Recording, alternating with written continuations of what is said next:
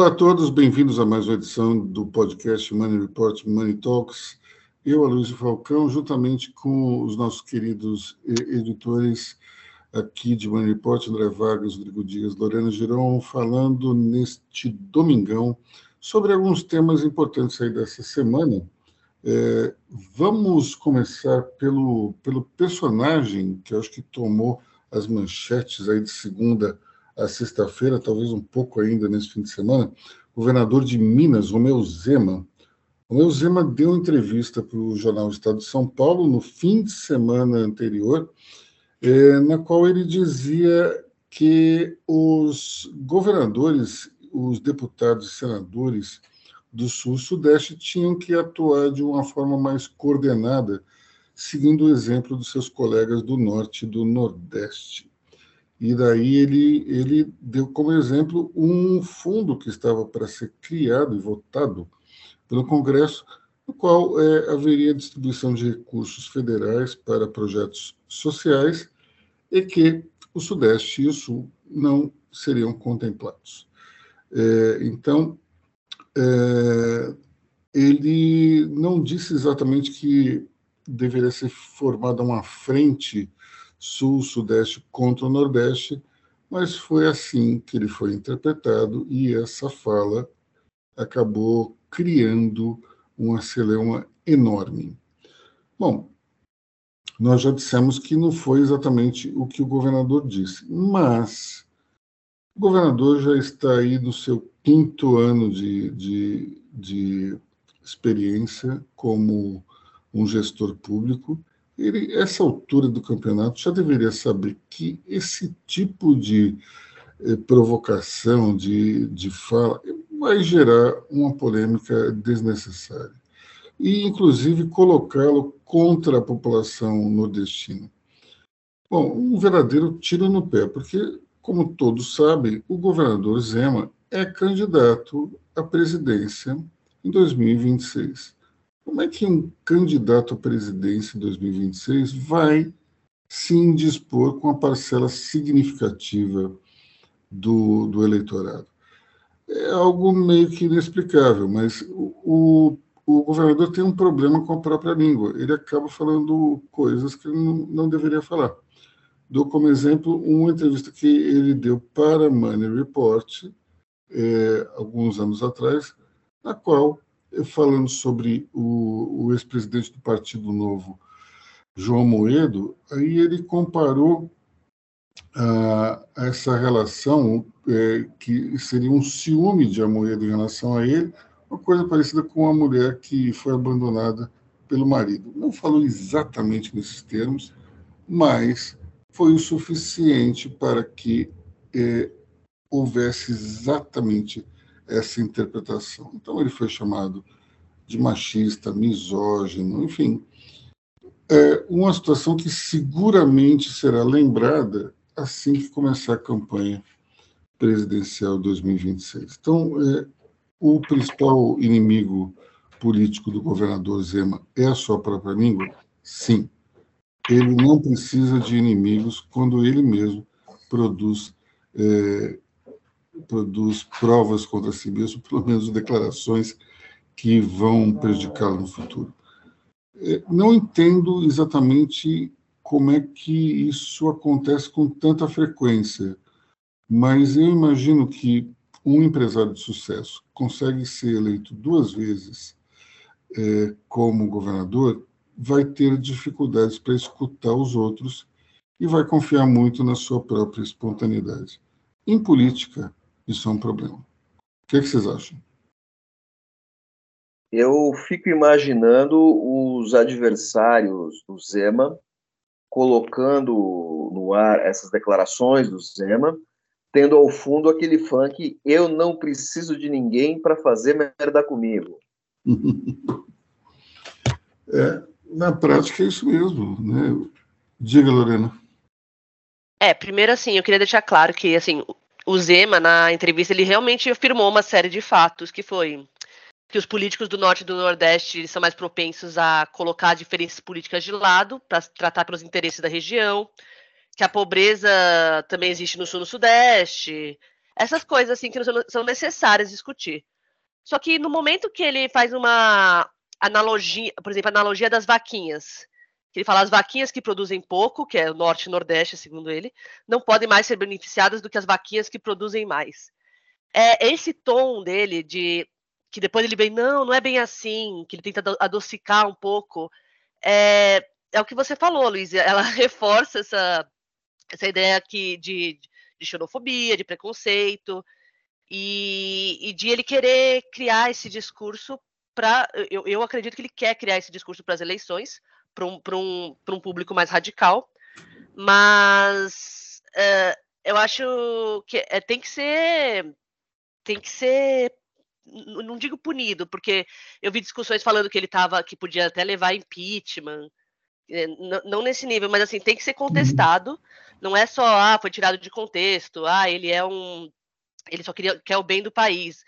Como você disse, não é a primeira vez que ele faz essas, essas declarações, né? É, tanto machistas quanto xenofobia. Só que é o que vocês disseram, é, é uma arma para a oposição dele perfeita, porque ele não consegue segurar esses pensamentos pífios, né? Diga, André. Pensamentos imperfeitos do governador de Minas. Também tem, existe um, um, um fator, né? tem uma parte é, dos políticos é, de centro, de centro-direita, que tentam endurecer o discurso para já mirando o eleitorado bolsonarista. Também tem esse fator. E aí os, esses caras esquecem que assim, o principal problema, que é aquela coisa que eu brinco sempre, que o principal problema do Brasil, 51% se resume na falta de decoro. É, cai nessa esparrela da falta de decoro. O político tem que ter respeito com o seu cargo. Respeito uh, com todo mundo. Quer dizer, parou aquela. Desde o Bolsonaro, o Temer fazia isso extremamente bem, mas desde o Bolsonaro, todos os proponentes e todos os eleitos se apresentavam como, olha, eu sou um senador do Brasil, eu sou um senador pelo Paraná, por Minas, por São Paulo, eu sou o governador de São Paulo, eu sou o presidente do Brasil e dos brasileiros. É, essa aposta na, na, na essa brincadeira, esse flerte com a cisão, é, eu acho que já está já tá dando na paciência de todo mundo. Olha, tem tem um, a gente precisa lembrar o seguinte: eh, se é, o, se o governador Zema acha que ele tem que fazer acenos ao eleitorado bolsonarista, ele tem que entender o seguinte: uh, como é que se ganha uma eleição no Brasil? Como é que o Lula ganhou a eleição dele? Ele ganhou por muito no Nordeste e perdeu por pouco no Sudeste. Basicamente, essa a, a, a, a lógica. Você ganha por muito lá em cima e perde por pouco aqui embaixo. Se o governador é, continuar nesse discurso, ele, e ele for, digamos, um, um, um integrante aí do segundo turno contra a esquerda, ele corre o risco de repetir a história de Bolsonaro. Ele vai ganhar por pouco no sul e sudeste, perder por muito no nordeste. É, não adianta cutucar essa onça com vara curta. É um tiro no pé total. Agora, não adianta você fazer a corte à extrema-direita, porque a extrema-direita vem naturalmente num confronto contra, contra a esquerda. Não precisa fazer esse tipo de coisa, só vai criar um confronto desnecessário com o eleitor, o eleitor nordestino. Não dá para entender uma bobagem dessa. É, é tal história. Muitas vezes eu, eu entrevisto algumas pessoas e eu saio da entrevista com a dúvida: como é que essa pessoa chegou aonde ela chegou? Porque comete alguns erros tão básicos e primários que a gente se assusta. É óbvio que as qualidades acabam su, é, suplantando os defeitos. O problema é o seguinte, tal, mas talvez o, o, o Romeu Zema tenha chegado no limiar máximo, que é o de governador de Estado. Eu não sei se, de fato, ele tem condições de ser um candidato viável a presidência depois de, dessa, eu, sinceramente, tenho minhas dúvidas. Diga, André. Uh, tem, um, tem um certo furor também que surgiu justamente com o Bolsonaro. Bolsonaro do passado, né? Bolsonaro no seu passado quase recente, Bolsonaro enquanto fenômeno político, coisa que agora ele não é mais, porque, de certa forma, depois que você ocupa uma presidência, você está meio que inserido no status quo, mesmo tendo saído dela. Bolsonaro é um ex-presidente. Dependente de qualquer problema político que ele tenha feito, ele é um ex-presidente. E esse status ele vai ter para o resto da vida. Certo? Ele, foi lá, ele completou seu mandato e tal. O que, que, que acontece? Bolsonaro, Bolsonaro, assim como o Collor, mas o Collor um pouco menos, ele saiu de uma condição ali de. Bolsonaro era baixo clero, o Collor estava um pouco acima, tinha sido governador e tal, E ele surpreendeu o eleitorado, chegou ao segundo turno ganhou a eleição. Bolsonaro fez a mesma coisa. A impressão que eu tenho é que há é, uma série de políticos que acham que se eles partirem por tudo ou nada, rapidamente eles vão galgar os cargos, os cargos mais elevados da nação. Vou dar um exemplo. E não é necessariamente uma crítica. João Dória. João Dória estava ali, prefeito governador, agora eu vou a presidente e acabou, sossegou. Por quê? Porque são caras que não conseguem é, é, é lançar pontes. O Zema não lançou ponte nenhuma na sua candidatura, é, numa eventual candidatura, falando desse monte de absurdo. Tem, é então, é uma... é interessante, você está levantando um ponto super importante, que é o seguinte: a, a, o, aquilo que os faz ascender até um determinado nível é justamente um lado empresarial. Só que esse mesmo lado empresarial os impede de, de estender mãos, é, construir pontes, isso acaba limitando o crescimento. Interessante esse ponto. É, é, é aquela coisa, mas não vale só para empresário, não. Vamos pegar esses jovens parlamentares, certo? Kim Kataguiri, então, o único sujeito... Marcel Van Hatten. Marcel Van Hatten, o Mamãe Falei.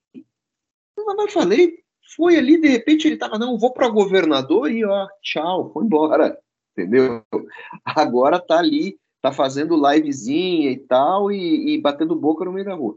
O único sujeito que me surpreendeu nessa, uh, nesse baixo clero todo aí foi o Kim Kataguiri, que chegou como uma estrela e tal, quando viu o mato que ele tinha se metido, recuou e hoje está lá como um, um, um, figurante do baixo clero, que de vez em quando é consultado, e está tratando da carreira, está tratando de uma coisa muito importante para um político em alguns momentos.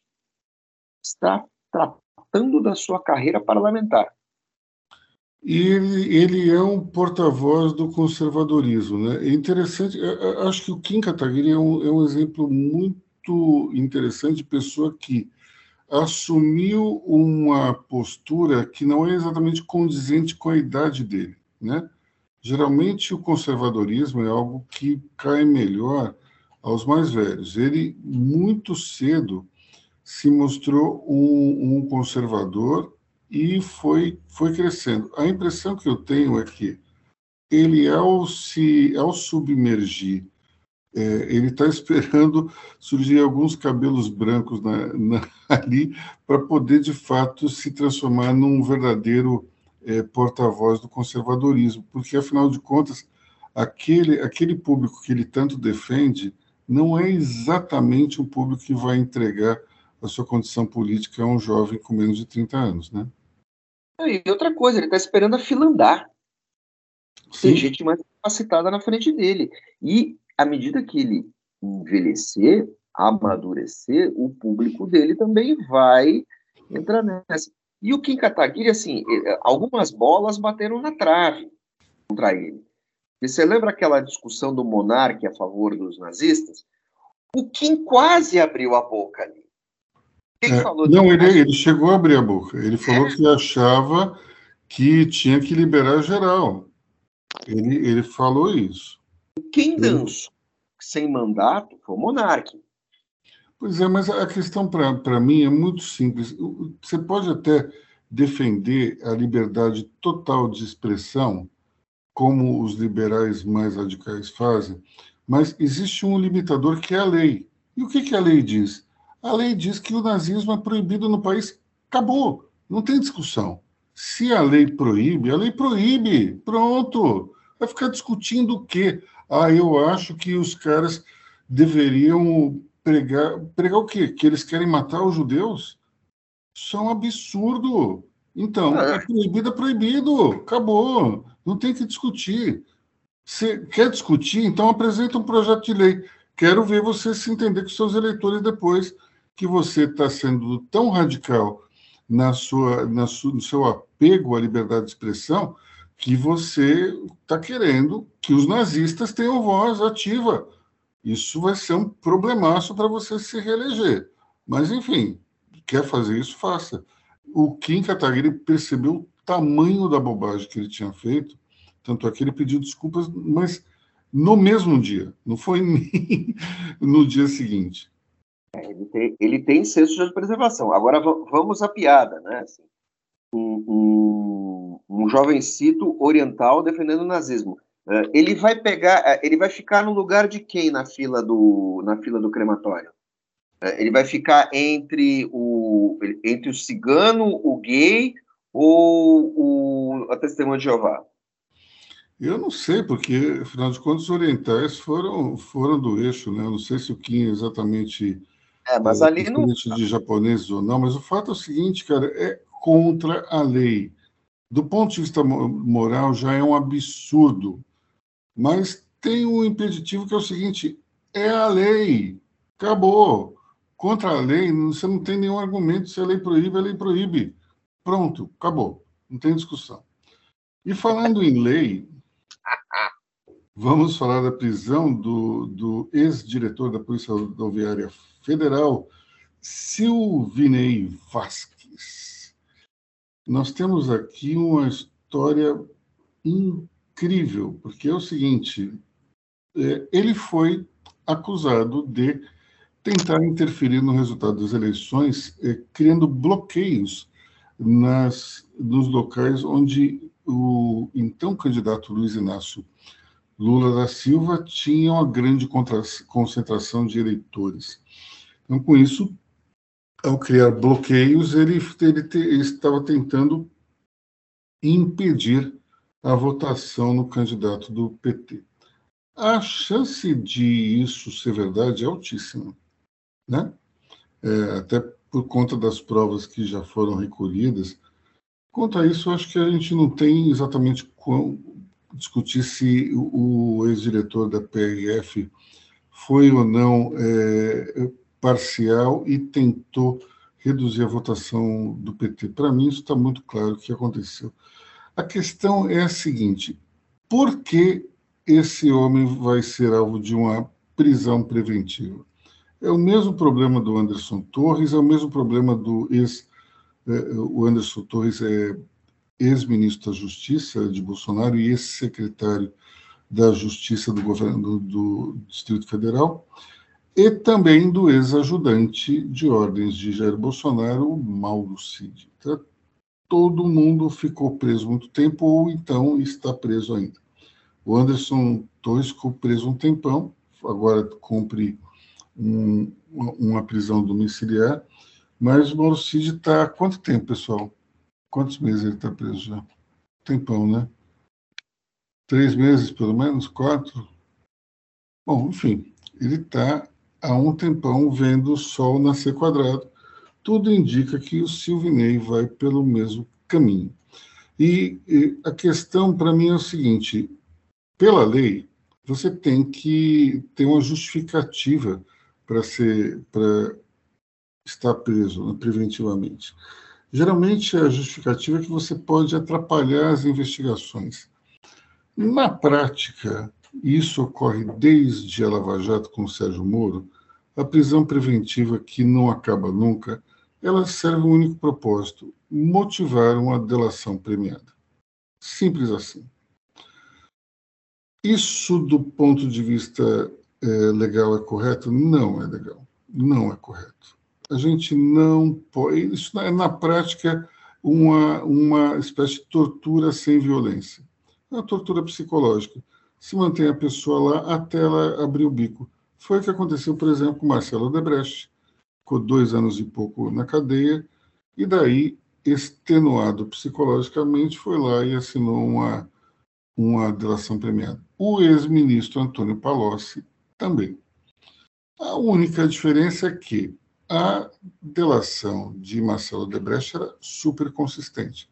A de Antônio Palocci era uma maluquice, segundo o próprio delegado que fez a análise da delação, diz que era mais um compêndio de notícias tiradas da internet do que necessariamente uma, um, uma delação de fato. E o procurador que fez as negociações, para mim, é autor da melhor frase de todas sobre a delação de Palocci. Ele diz o seguinte: muito gelo e pouco uísque. Na prática, é isso aí. Diga, Lorena. Muito bom. É, eu só queria perguntar se a justificativa de que. O que, que vocês acham da justificativa de que essa prisão preventiva é para evitar a coação de testemunha e destruição de prova? Vamos lá, isso aconteceu em novembro. Uhum. É, já dava você tempo. Acha que, você acha que a prova que, que tinha que ser destruída já não foi? Verdade. Outra coisa, a coação de testemunhas, ela não se dá por esse cara, que tem todos os holofotes sobre ele. Se dá por quem está envolvido com ele. Se dá, supostamente, por aquelas pessoas que ele não dedou ainda, certo? Que ele não apontou. Então, o Luiz tem razão, isso não se justifica. O, o Silvinei, no caso, é, primeiro, depois a gente vai falar do, do Anderson Torres. No caso do Silvinei, é preciso lembrar assim, vídeos que foram publicados por Money Report. É, Silvinei fez todas aquelas ações, tudo indica que ele foi lá para Bahia para armar e tal, com os diretores da PRF. E o que, que aconteceu? Se ele não foi dedado pelos diretores, ele foi dedado pelos outros oficiais, ou se não, pelos próprios policiais rodoviários. Porque, assim, é, é, esses caras não são soldadinhos de chumbo. Ali, todo mundo é concursado, é preparado, todo mundo sabe o que é lei e todo mundo tem ligação política. Porque se existem instituições no Brasil que são muito politizadas, né, a PRF é muito politizada e a PF mais ainda. E todo mundo tem amiguinho de um lado e do outro. Quando começaram essas operações, uh, a turma do PT e a turma do PSDB estava todo mundo sabendo o que, ia acontecer. Todo mundo já tinha dedado. Tem um episódio que tem um vídeo que nós publicamos que tem um ônibus parado e tem um carro atrás. Aí tem um sujeito ali que muito humildemente, então, policial e tal. O policial vira. Procurar esse. O vídeo foi publicado em novembro eu coloquei no ar o policial rodoviário vira para o sujeito assim, e o senhor é quem? Eu sou o prefeito aqui da cidade, aqui eu tô aqui com o meu amigo, o cara. E seu amigo é quem? O cara, sou senador da República. Acabou. E o, e o policial, ele não se emociona com aquilo. Aquilo era um teatro, já estava todo mundo sabendo. Você não pode tentar fazer uma fraude desse tamanho, aprontar uma dessa no Brasil, sem que você seja dedado. Até porque é obrigação funcional de quem está vendo isso é, é, relatar. Senão você está comentando. E você não pode pegar é, uma corporação inteira da PRF e envolver ela numa pataquada dessas sem você ser dedado. Isso é muito estúpido. E o seu Silvinei está pagando por isso. Podemos questionar a manutenção dele em cano ou não, tal. Podemos mas que ele foi é, é, denunciado informalmente pelos caras que ele teria mandado cometer essa ilegalidade, ele foi. E, e mais, o, a, a Procuradoria-Geral da República pediu a cassação da aposentadoria dele, porque quando estourou a boiada, deu o escândalo todo, o que, que ele fez? Ele pediu exoneração ainda no governo Bolsonaro. Certo? E logo depois ele pediu a aposentadoria dele. E nós noticiamos em Money, o governo canetou e ele foi para aposentadoria. Com que intuito? Ah, vai ter algum problema aqui, vou, resolver, vou, vou responder um processo e tal, eventualmente sou condenado, pago, mas ele mantém a aposentadoria. Agora a PGR foi lá e pediu a cassação da aposentadoria e a devolução dos recebidos no período aposentado. Ou seja, eu acho que de dezembro para cá, ou de janeiro para cá.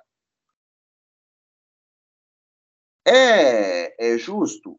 Acho que a única coisa que ser aparentemente injusta aí é a manutenção da prisão dele. O resto tá na conta bonitinho de quem se envolveu numa clara tentativa de melar as eleições. E aí a gente pode pular para o andar de cima. Só, só, só, só, fazer uma, um comentário que eu acho que, de alguma maneira, também ajuda a fazer essa ponte para Anderson Torres, que é o seguinte: a, a impressão que eu tenho é que existia uma sensação de impunidade dentro do, da, dos apoiadores de Bolsonaro tão grande que eles não se tocaram que uh, a, a mudança de governo traria uma volta à legalidade anterior. Tanto é que, para mim, o 8 de janeiro é uma manifestação total de impunidade, é, de sensação de impunidade. Eles achavam que poderiam quebrar tudo e sair impunes. E os militares que estavam lá também estavam querendo deixar barato. Tanto é que você tem o, o a conversa entre o ministro da Justiça, Flávio Dino, e um dos, dos militares que está ali fazendo é, a finalização ali do, do processo, e que o militar ia deixar todo mundo ir embora. E o ministro falou: não, tem que prender. Claro, vai lá e depreda o, o, os prédios da Praça dos Três Poderes. E os caras iam embora para casa, mas na cabeça general ia deixar. Diga. Quebra uma vidraça na porta. Pega uma pedra, quebra uma vidraça na porta de um quartel. Para ver o que acontece. É. E os caras, assim, e tem que lembrar que, que, não é só esse episódio, tem a tentativa de invasão para ajudar a PF. Você tem uma série de, né? Você tem aqueles bloqueios de estrada e tal, que teve aquele episódio engraçadíssimo que os caras estavam bloqueando a estrada, chegou um ônibus da torcida Galoucura e todo mundo abriu para a torcida passar. E tem o melhor. Não, os Gaviões da Fiel foram lá e acabaram com, com um bloqueio na Dutra. É, aqui perto de São Paulo. Aqui, aqui na, na, na saída de São Paulo. O, o, o, bloqueio da Galoucura era no meio da rodovia. A Galoucura estava vindo para o Rio, alguma coisa assim. Então você tem essa sensação de impunidade que os caras achando que ah, se colar, colou. Porque é um, era um golpe, não era um golpe. Era o golpe do se colar, colou. É, não dá para a gente dizer que era um golpe em si, claro. é mais uma baderna do que. Mas a questão é a seguinte: qual era a lógica deles? A gente cria uma situação que é uma baderna institucionalizada, de maneira que isso vai gerar, na visão dos comandantes militares, a percepção de que está tudo sob controle. E daí, nesse momento, o exército entra nas ruas e vai acabar tomando o poder. Essa é a lógica dos caras. Mas eles não apostavam na legalidade e na consciência dos líderes das Forças Armadas, que falaram: não, nós não vamos tomar o poder. Por conta de meia dúzia de arruaceiros. Basicamente foi isso. E aí, vamos usar, vamos usar o Anderson Torres? Bora lá. Lombrosiano, porque ele tá, ele tá, esse desgaste todo que ele tá sofrendo ele tá ficando com uma cara meio lombrosiana, assim, ele tá, tá mal, tá mal. Mas é da conta. Vamos né? explicar, vamos explicar para os nossos pupilos aqui o que é um aspecto lombrosiano. Vocês sabem o que é o aspecto lombroso? Vocês já ouviram falar no lombroso ou não? Não? Essa, essa, essa não. Havia, havia um estudo, uma coisa pseudocientífica chamada frenologia. Frenologia, e o, os estudiosos da frenologia, eles diziam que a maldade, o crime, era um problema moral que poderia ser. É, você poderia descobrir quem teria tendências criminosas apenas olhando para o rosto do cara, algumas características. E assim, abriu a, a, abriu a boiada para todo tipo de racismo. Isso, isso foi uma invenção um cara chamado Cesare Lombroso. Jurista italiano. Que horror. Seguidor do, do racista francês Gobineau. Você media a cabeça do cara, você olhava se ele tinha olheiras e tal. Se ele tinha um queixo quadrado ou não. Ele tinha uma série de características que levavam aquele, não, aquele ali a um protótipo. Era, era, era uma espécie de Minority Report uh, analógico. E o Analogic Report. Nossa, foi horrível, essa foi péssima. Mas Sabe que Money Report chama Money Report por causa do Minority Report, né? Olha. Porque eu lembro que a gente queria chamar, era Money alguma coisa que a gente queria chamar, e eu já tinha pensado em vários nomes, até que eu liguei a TV e estava na HBO, e daí estava terminando alguma coisa assim, a seguir, Minority Report. Eu falei assim, Money Report. Olha assim, que legal. Assim que começou a nossa, o nome da nossa empresa. Mas aí o, o, o tal do Lombroso dizia isso. E aí, na verdade, se, é, é, se você for pegar os estudos dele, na verdade, assim, quem ele dizia que era bandido nada mais era do que gente pobre e cansada. Só isso. E, e, e, e, nessa conta de gente pobre e cansada, eu acho que a gente pode até botar o ex-ministro, porque assim, cansado ele está, porque ele está, até agora, está sozinho e, e os seus depoimentos ele lança mensagens.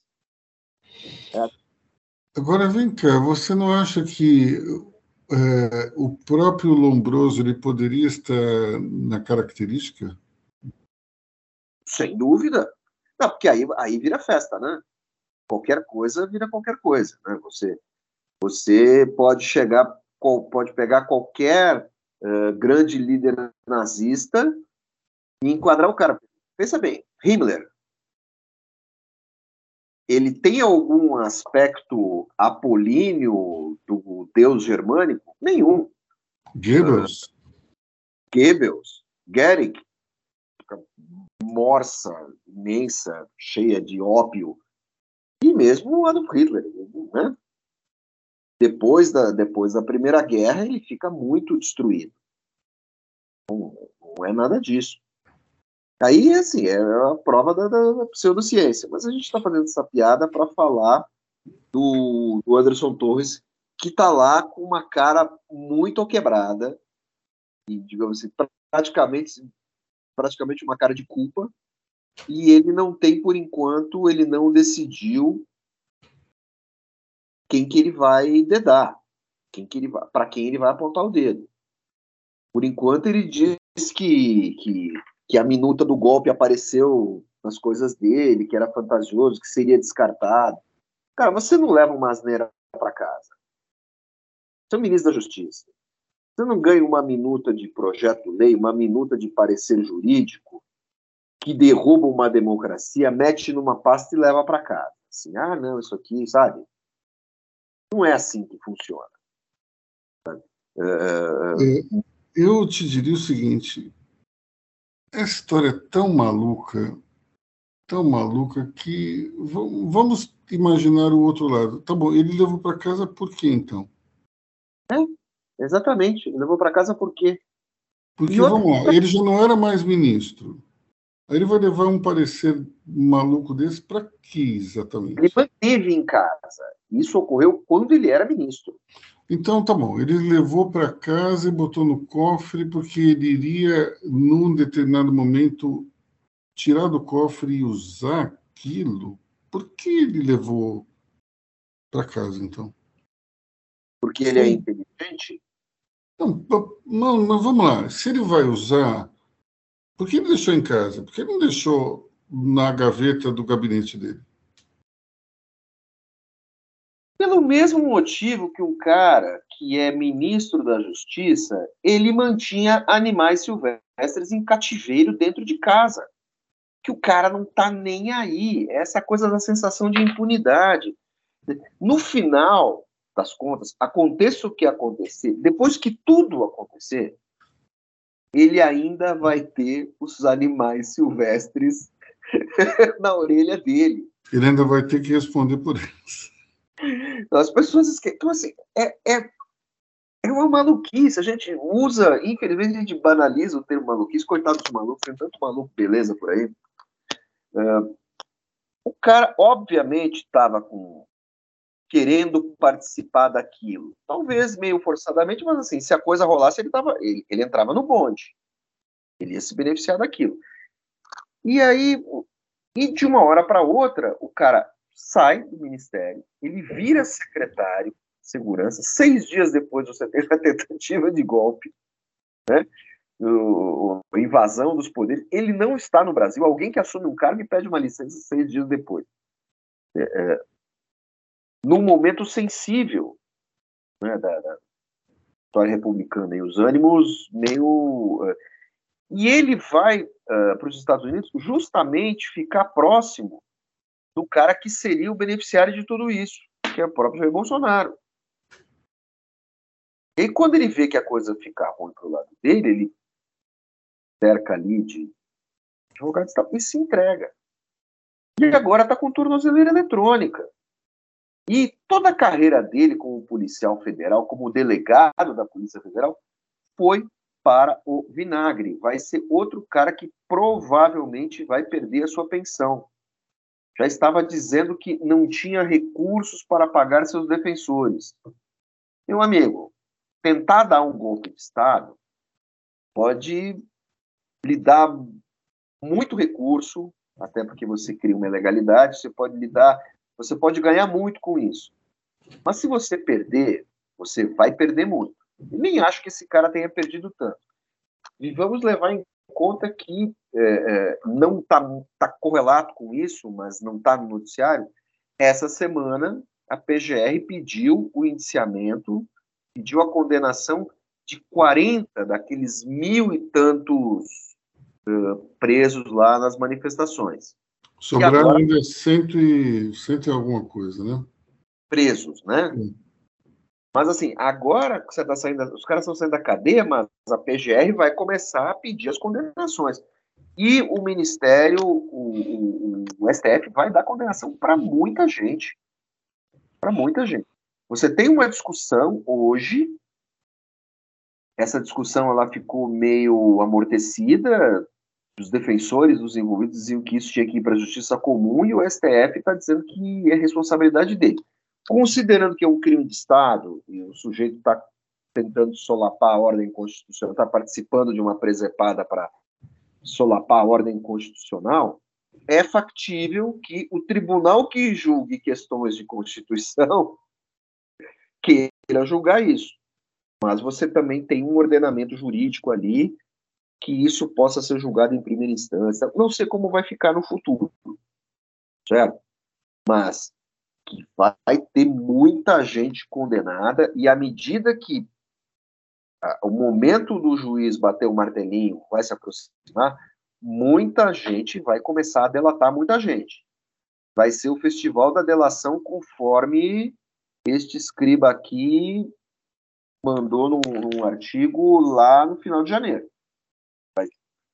assim, por muito menos a Lava Jato teve um festival de delações sem pé e sem cabeça. Dessa vez, uh, o STF e a PGR estão preparando o terreno para que as delações sejam consistentes.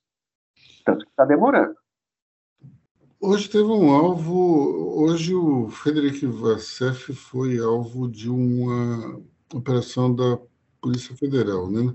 Chegou a ser preso, pelo que eu entendi, mas mas foi alvo. A impressão que eu tenho é o seguinte: o, o governo e o judiciário estão, de fato, apertando o cerco sobre esse pessoal do governo antigo. Acho que a gente vai ter um, uma situação bastante complicada daqui para frente, porque é, teremos é, situações assim assustadoras, como por exemplo a questão do Mauro Cid, que tentou vender um, um Rolex de 60 mil dólares e o Bolsonaro disse que não via maldade nisso. É, realmente é, não, não existe maldade, existe uma total falta de senso, né? porque o sujeito pega um bem que foi dado é, para a figura pública e ele e na, e na, prática na pessoa jurídica e vende na pessoa física, isso não é maldade, isso já ultrapassou a maldade. Nós deixamos isso aí para trás, né? E falando em maldade, talvez seja o termo interessante para a gente introduzir o tema dos livros digitais aqui no governo de São Paulo. É, a, a, situação é a seguinte: nós tínhamos. Tem um programa é, na qual o governo federal compra livros e os distribui para os governos estaduais.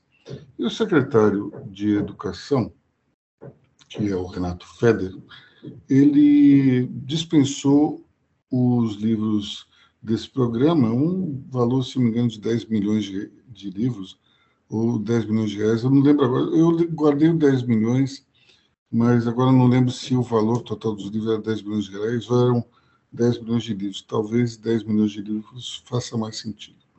Mas ele dispensou simplesmente é, o recebimento desses livros e disse que o ensino iria ser feito por, através de PowerPoints que seriam é, que seriam utilizados e a gente e os alunos receberiam esse, esses roteiros de estudo. Bom, desnecessário dizer que um livro tem mais conteúdo do que um PowerPoint, né? Uma coisa meio óbvia, o PowerPoint é muito mais um resumo do que a coisa real e, afinal de contas, o aluno está precisa estudar para a prova, um PowerPoint pode te dar, digamos, o roteiro, mas ele não vai te dar a essência daquilo que você está aprendendo. Eu até entendo o, uma busca por algo diferente do livro, porque essa geração nova tem dificuldade de, de concentração. Entendo perfeitamente que se busque uma alternativa. O que é estranho é o seguinte: o secretário ele é acionista de uma empresa chamada Multilaser. Multilaser é essa que fabrica tablets e notebooks. E essa Multilaser recebeu do governo do estado três contratos.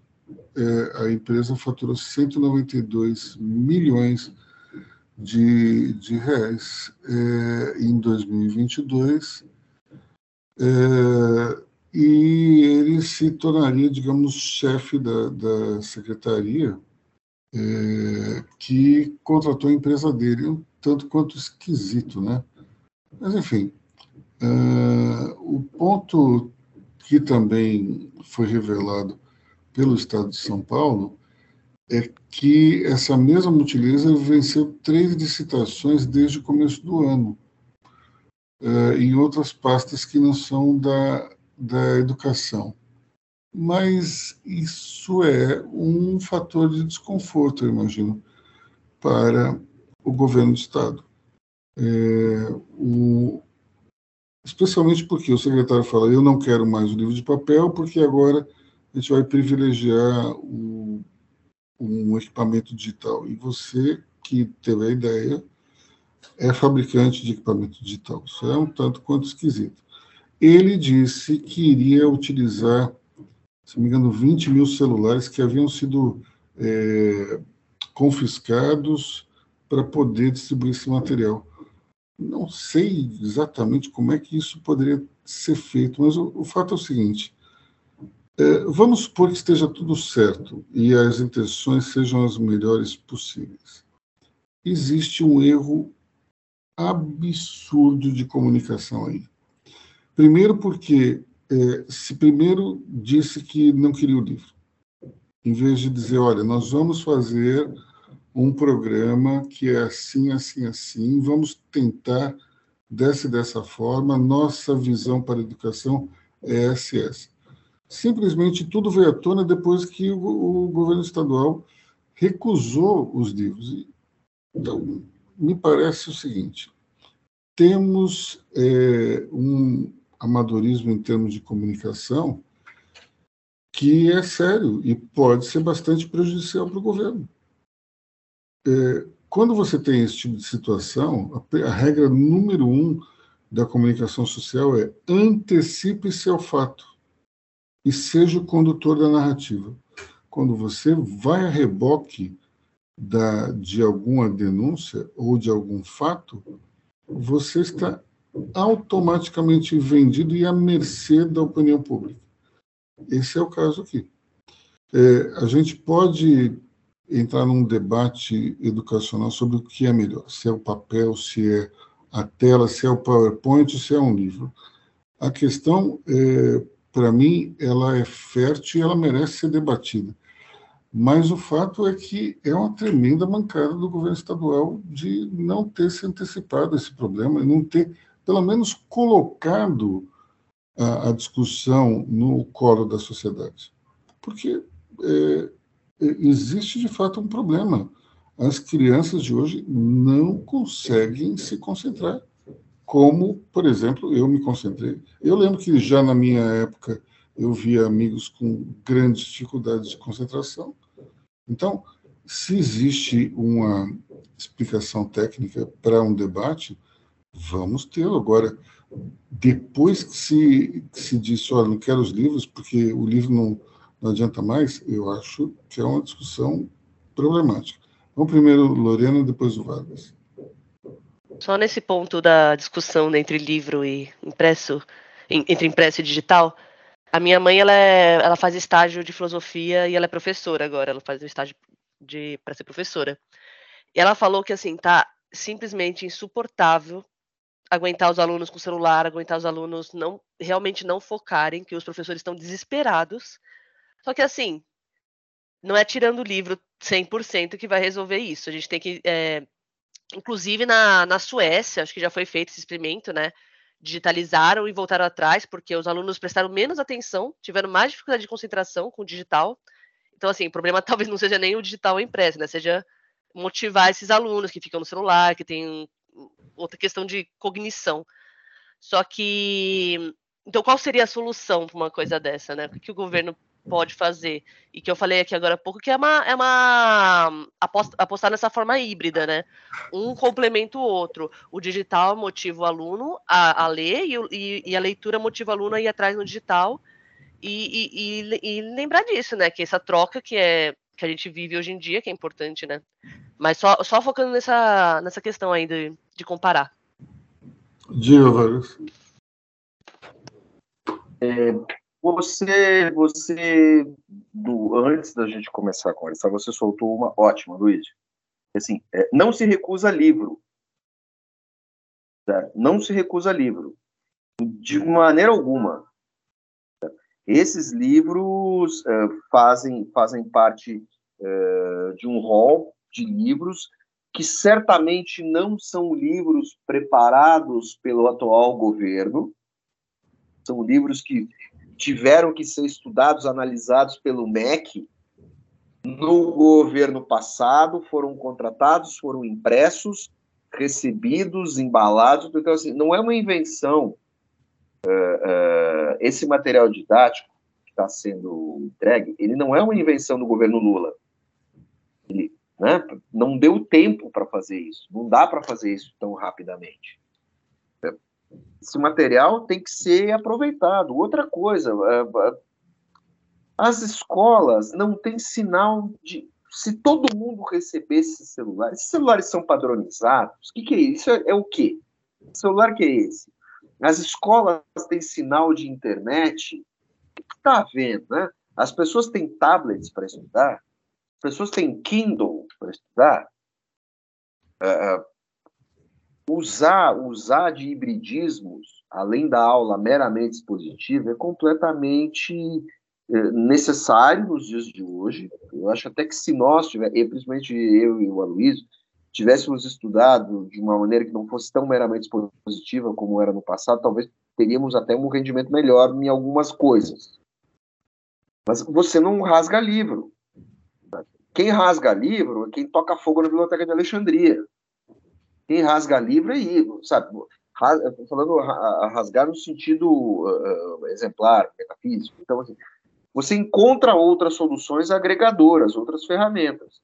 E aí você também tem outros aspectos, né? Você tem o sujeito, que é o secretário, que tem uma empresa, que tem uma plataforma, mas que ele também é um escritor. Certo? E de algum sucesso. E aí, quando começou essa, essa discussão toda, uh, isso até chegou à candidatura de um lacre da semana, de Manuel Report, não foi devidamente aprovado pelo colégio, que é o seguinte, um sujeito fazendo a seguinte proposta para o secretário de Educação. Secretário, o senhor que defende tanto o livro didático, por que, que o senhor não tira os seus livros muito vendidos das livrarias? É, por quê? Porque não se rasga livro. A sociedade, um livro pode ser aproveitado por muitos uh, leitores. Eu não sei se um PowerPoint tem essa mesma capacidade. E outra coisa, os livros didáticos já são resumos. Já são resumos. Então você vai ter o resumo do resumo do resumo do resumo. No final, a gente vai ter aquela coisa que o, que o José Saramago fazia. Nós vamos apenas grunhir. Não se joga fora livro. Olha, mas é, em defesa, digamos, da tecnologia, é, eu acredito o seguinte, que o, esse equipamentinho aqui, o Kindle, ele ajuda muito, acho que, a leitura, no sentido de que Primeiro, ele é muito simples, ele é, ele é, um, ele é fininho, ele é prático. Você compra o livro mais rapidamente aqui. É, eu acho que é excepcional. Isso aqui é, um, é, é algo fantástico. Ainda é muito caro para a maior parte das pessoas. E você pode baixar esse aplicativo no tablet. E daí não precisa ter esse equipamento em si. Você pode ter isso dentro do tablet. Eu percebo o seguinte: minha filha, quando passou a usar o tablet como uma ferramenta escolar, ela melhorou os estudos. É, porque a canetinha que você utiliza para fazer é como se você estivesse trabalhando no papel. E isso dá, um, dá uma. É, você consegue é, sair daquela tela que você está escrevendo para uma tela de leitura mais rapidamente. Então, a tecnologia ela pode ajudar muito. A questão é, você não tem, não é todo mundo que tem acesso a essa tecnologia e nem vai ter dentro da rede pública. Então, qual é o grande equalizador hoje? É o livro. E se tiver, vai ter que fazer funcionar, porque vai ter que ter sinal, vai ter que saber. Sim, sim, mas o grande equalizador é o livro, não tem outro jeito. É, eu acho que a gente tem que se preparar para um momento em que não haverá livro? Sim, temos. Então, é o seguinte: temos que criar um, um projeto, vamos sair do ponto A para o ponto B. Só que, de novo, essa questão aí, ela tem que, ela tinha que ter sido comunicada é, antes pelo, pelo secretário, chamar a imprensa e falar: olha, nós pretendemos fazer isso daqui. Aí vai ouvir críticas, vai ouvir elogios e tal, e dentro desse contexto ele diz: olha, e nós não queremos mais o livro. Aí que vai dar a confusão que deu. E, mas aí está dentro de um contexto, do jeito que aconteceu, você pensa o, as piores intenções do secretário, pode ser que ele tenha as melhores. Complicado. Tem um detalhe que eh, é preciso lembrar, né? Não tem projeto piloto para avaliação disso. Tudo na educação tem projeto piloto. Toda vez que você vai mudar uma estrutura muito grande, você pega isso e você vai, você vai pegar uma escola mais bem estruturada, você vai comprar, vai dar para o aluno e tal, vai fazer essa experiência. E depois você vai. Na educação, tudo tem projeto piloto. A impressão que dá é que os caras fizeram a mancada, correram, certo? E aí deixaram todas as portas abertas para tomar todas as merecidas críticas. E até agora eu não vi nenhuma crítica, uh, talvez tirando a tiração de sarro do, do, do, do secretário, eu não vi nenhuma crítica ali muito imerecida. talvez até o Zema tenha tomado alguma crítica mais, fazendo um paralelo, assim, o Zema tenha tomado alguma crítica mais imerecida que essa. Então, eu diria que, pelo que eu vi na, nas redes sociais, o que eu acho um absurdo é o seguinte: ele é criticado pelo fato de ser empresário. E eu pergunto, e daí? Qual o problema ser empresário? É porque, porque o termo empresário está sendo utilizado como de uma forma pejorativa, como se, olha, tá, o problema é assim, botar um empresário lá. Bom, um dos maiores, é, uma das pessoas que mais entende sobre de educação para mim no Brasil é o Daniel Castanho. Ele é um empresário. Isso, isso diminui a capacidade de análise e de e, e de traçar estratégias para a educação? Não, pelo contrário, porque ele, ele sabe quais são os limites da viabilidade ou não. Então, para mim, o fato de ser um empresário não é exatamente um demérito, mas quando você vai nas redes sociais, ele está sendo é, criticado basicamente por ser um empresário. Eu acho que isso é irrelevante. Agora, existe, se existe um conflito de interesses entre a atividade dele empresarial e a de Secretaria de Educação, se existe, opa, temos que resolver isso. E geralmente isso se resolve afastando a pessoa, até que se investigue e se verifique se tem algum problema ou não. Se não tem, a pessoa volta, se tem, a pessoa fica fora. Eu acho que eh, o, o maior problema aí é justamente não ter discutido antes com a sociedade.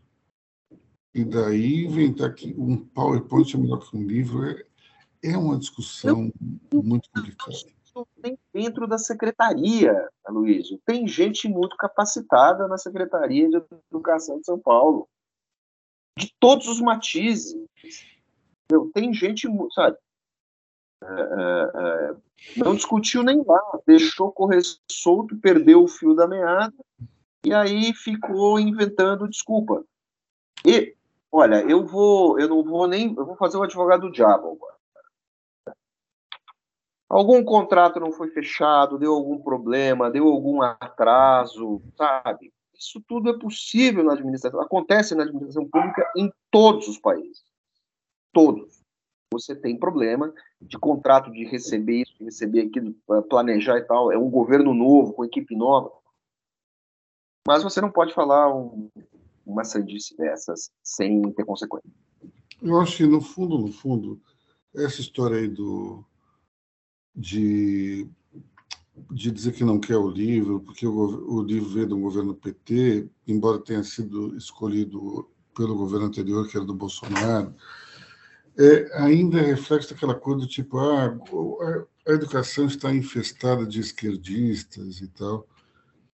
Eu, eu, eu penso o seguinte, bom, se está, isso não quer dizer que o aluno seja um idiota que vá ser totalmente moldado por professores. Eu acredito muito fortemente que se as crianças têm as suas convicções, elas vão se manter ali no mesmo trilho. Se por acaso você tem alguém que tem um, uma capacidade maior de ser manipulado, isso vai acontecer, mas não parece o seguinte, do tipo, ó, estamos só formando pessoas de esquerda porque os professores são de esquerda. Agora, vamos lá, se os professores são de esquerda, é sinal de que a direita parou de ensinar, então, né? Parou de ensinar, então não reclama, pessoal. Simples assim. Se você não tem mais gente de direita atuando como professor, então não reclamem. Simples assim. A gente tem que ter quer um equilíbrio, vamos então formar professores de direito, de direita, pessoas que têm uma visão mais capitalista que entrem no ensino, mas não tem. Então, se não tem, não reclama. Diga, André Vargas. É, existem professores de direita, sim. Existe uma parte do ensino que é mais focada à direita, e só que vamos voltar ao, ao passado. Não existe um projeto de educação de massa no Brasil que tenha sido protagonizado pela direita. A direita tem um projeto de muito efici relativamente eficiente de educação superior para formar os integrantes das suas elites por meio das universidades federais e tal, que isso começou a ser um pouco popularizado ali com a expansão das próprias universidades federais e a figura dos cotistas, de quem vem de escola pública e tal. Deu, deu uma reequilibrada nesse jogo. Não quer dizer que você sai da escolinha lá de Inhocuné e, e, como cotista você consiga entrar no Largo São Francisco. É mais difícil porque a, a procura é muito grande. Agora, não existe um projeto de educação de massa certo? protagonizado pela direita. Haveria, mas foi descartado. A esquerda pegou esse projeto. Pegou esse projeto.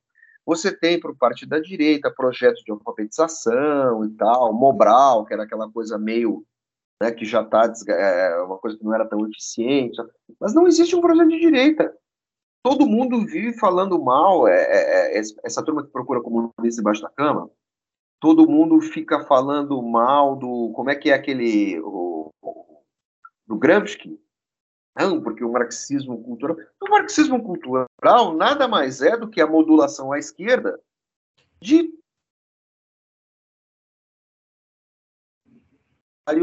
o democrático. Então, que se aplique isso, que se encontrem soluções. Ponto. É, se, se, se eu fosse tão influenciado por professor, eu seria um babão católico, certo? Sei lá, eu seria praticamente um TFP, porque eu só estudei com professores de direita muito religiosos. Não sou essa pessoa. E nem tive e nem tive professores na faculdade que eram tão de esquerda assim. Olha, então, eu, uh... eu, fico pensando nessa história aí da, de ficar discutindo esquerda e direita na educação. É, uma vez eu, eu fiquei conversando com os amigos e eles falando que era um absurdo o, a, a esquerda ter o Paulo Freire como grande ídolo e tal, eu disse assim, pessoal, vem cá, o Paulo Freire, a grande, grande é, obra dele é, é, criar um método de alfabetização para os adultos, para os analfabetos. Isso é uma coisa, para mim, extremamente é, louvável. Quando você olha é, até o Paulo, o Paulo Freire tem um índice de, de acerto nesse método gigantesco. Agora, por quê? Porque ele incorpora elementos da vida da pessoa dentro do método de alfabetização. Isso pode ser utilizado para manipular ideologicamente as pessoas? Pode. Agora, pode ser para o outro lado também. Não precisa ser necessariamente pela esquerda. Agora, o ponto é o seguinte: esse cara conseguiu algo que é reconhecido no mundo inteiro. Aí a gente vai dizer, não, como ele é de esquerda, então ele não tem valor nenhum. Tem o seu valor, sim. Ele foi um secretário de educação, se não me engano, da Erundina, São Paulo, que não foi exatamente um Abrastemp. Porque o grande, é, o, o, a grande conquista profissional dele foi justamente essa questão do, do do alfabetismo tardio. Então, é, é, a escolha da Erundina foi muito mais um simbolismo do que qualquer outra coisa, talvez mais uma homenagem a, ao que ele fez no passado. Mas é, é tal história, você não, não dá para dizer, olha, o Paulo Freire tem um projeto educacional. Não tem. Diga, Vargas. Paulo Freire, e, e tem um detalhe, quando ele criou esse método, dos anos 50, alfabetizando uh, adultos na região, na zona da mata de Pernambuco, é, esse era o santo grau. Por quê? Porque era um momento que as agências das Nações Unidas haviam se consolidado e havia uma busca por isso. Tinha assim, aqui tinha muita gente atrás disso. Tinha muita gente. O Paulo Freire consegue. Um, existiam vários métodos correntes, muito por empirismo e tal. O Paulo Freire vai juntando essas coisas e cria o método de alfabetização de adultos mais eficiente do mundo. Do mundo, não é pouco não o que ele fez. Ele é o terceiro cara mais citado em teses de alfabetização nos Estados Unidos. Certo? É, é, e tem um detalhe: a minha mãe era, minha mãe morreu com 90 anos, era alfabetizadora, e a sogra da minha irmã, a professora Ruth Ivoti Torres da Silva, que escreveu um livro que o Paulo Freire uh, estudou, chamado um livro chamado Escola Primária Rural. Então, assim, e um dia eu, jovem, tal, minha mamãe, Paulo Freire. E aí eu entreguei para minha mãe um exemplar, olha, eu entreguei um exemplar do Educação com. Não. Pedagogia do Oprimido. Educação com Prática da Liberdade, eram os dois grandes livros dele. Aí minha mãe pegou, deixa eu dar uma olhada nisso aqui. Ela pegou, pegou, pegou, leu, leu, leu, leu. Então minha mãe já tinha uns 70 anos, 60 e poucos anos. Olha, o Paulo, tudo que o Paulo Freire fez, eu estava tentando fazer, todo mundo estava tentando fazer. Porque a minha mãe foi educadora rural quando solteira, nos anos 40, ali com 17, 18 anos. Estava todo mundo perseguindo isso. Ele consegue fazer isso melhor. Mas tava, e aí ela dizer, vá lá ler o livro da sogra da sua irmã, o livro da professora Ruth Titos da Silva, Escola Primária Rural. Muita coisa que ele fala nesse livro aqui, dos anos, do início dos anos 60, já está no livro da Ruth, que é um livro do a Ruth mais já teria 100 anos, é, a, a Ruth é um livro do início dos anos 50, porque estava todo mundo discutindo isso naquele momento, no Brasil. Procurava-se um método. Paulo Freire encontrou o mais eficaz. Como se ele fosse um cientista ali que descobriu um jeito. E é isso. A, a, a direita que foi burra de não ter encampado essa metodologia, porque a direita em outros lugares encampou. Na Europa, Estados Unidos, então, não se discute o mérito do cara ser de direita e esquerda, se discute a eficiência. E isso que interessa. Bom, pessoal, a gente está tá aqui há um tempo, acho que chega, né? Vamos, vamos deixar o pessoal aí descansar nesse domingão. É, voltamos na semana que vem. Tchau, pessoal. Eu vou ler um livro no tablet agora, só de raiva. Até mais. Bom final de semana, pessoal. Bom final de semana, até semana que vem.